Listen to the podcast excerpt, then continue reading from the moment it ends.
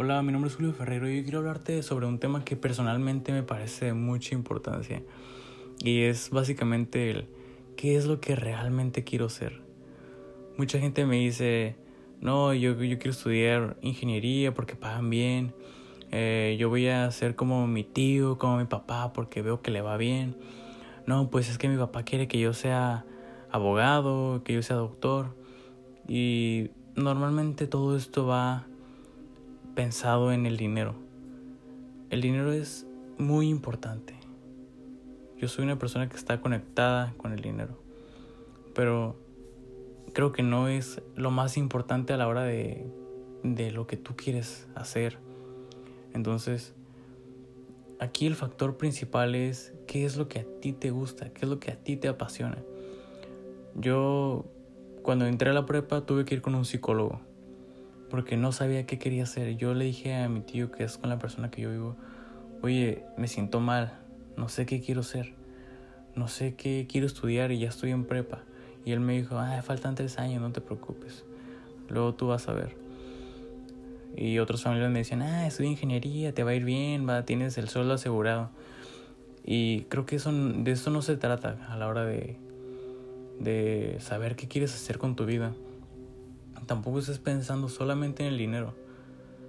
Yo te aconsejo que, que te preguntes qué te gusta, en qué es bueno, qué haces feliz, qué te causa alegría. Yo soy una persona que justamente ahorita está haciendo lo que más me causa alegría y no tengo ningún beneficio económico y es ayudar, ayudar y motivar a la gente.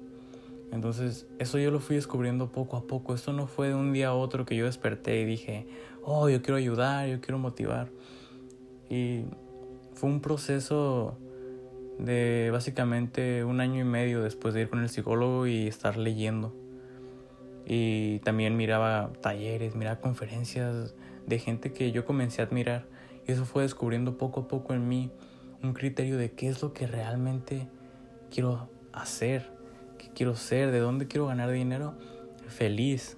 Entonces, yo, yo ahí fue cuando me descubrí, cuando empecé a buscar en lo que yo sabía que me gustaba y que era bueno. Y claro, no soy el mejor hablando, no soy el mejor motivando, pero creo que realmente lo estoy disfrutando. Y con la práctica sé que voy a llegar a más gente con el tiempo. Y de eso se trata. Entonces, si a ti te gusta pintar, pinta. Si a ti te gusta escribir, escribe.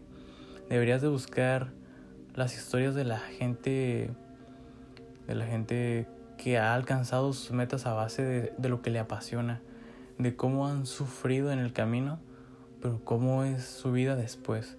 Y tú dices, no, pues es que él tiene un don grandísimo, es que él tiene talento desde que nació. Entonces, no se trata de que él nació mejor que tú o no, es que él se arriesgó a hacer lo que le apasiona a pesar de, que lo, de lo que te dijeran. Así comienzan los youtubers, los cantantes, los pintores, ese tipo de gente que ante la sociedad van a, necesitar, eh, que no van a poder comer.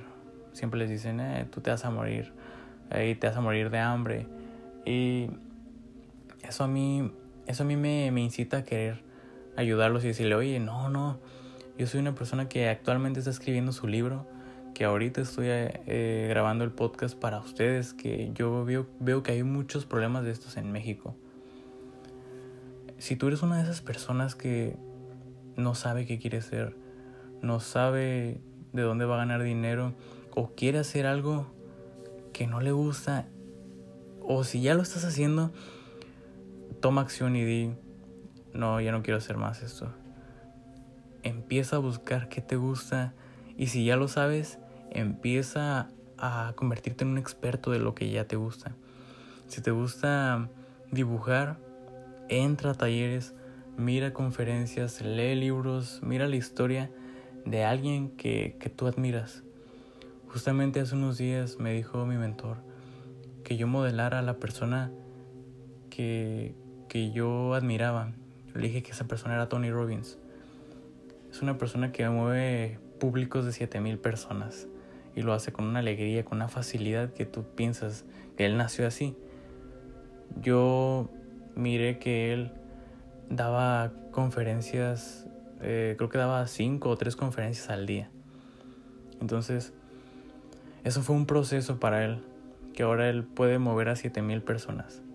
Entonces, eso es lo que te quiero dejar hoy. Que hagas lo que te gusta, que encuentres a una persona a quien modelar y empieces a seguir sus pasos. No que lo copies totalmente, sino que digas, bueno, eh, normalmente a esas personas no les importa lo que les dicen, entonces a ti que tampoco te importe. Esas personas comienzan a ir a talleres, comienzan a, buscar a un mentor que los apoye. Entonces, búscate a alguien que te apoye. Tú debes de conocer a alguien, algún tío, en alguna universidad, en algún local. Dile, oye, te puedo asistir en algo y después que te enseñe. Hay muchas maneras de que tú logres lo que tú quieres. Pero si sigues ahí donde no te gustas solamente por el dinero, solamente por la seguridad de la seguridad socialmente, créeme que a largo plazo no vas a ser feliz. Si eres un abogado porque tu papá te dijo, tal vez te vaya bien económicamente, tal vez tengas seguridad financiera hasta cierto punto, pero en unos 15 años, unos 20 años, tú dices, ah, me falta mucho bueno, es mejor saberlo desde ahorita, es mejor estar consciente desde ahora y no cometer un error que te vaya a hacer sentir mal cuando tengas 30 años, cuando tengas 40 años y, hayas dicho, ah, me hubiera gustado haber pintado cuando era niño.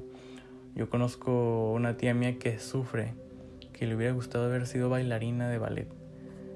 Y yo le digo, entra, entra, ahorita puedes. Me dice, no, ya, estoy muy vieja ahorita tiene 40 años.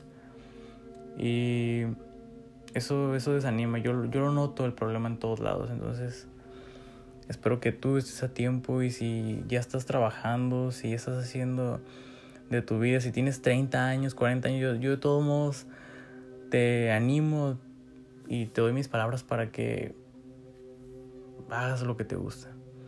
Nunca es tarde para comenzar a hacer lo que te gusta.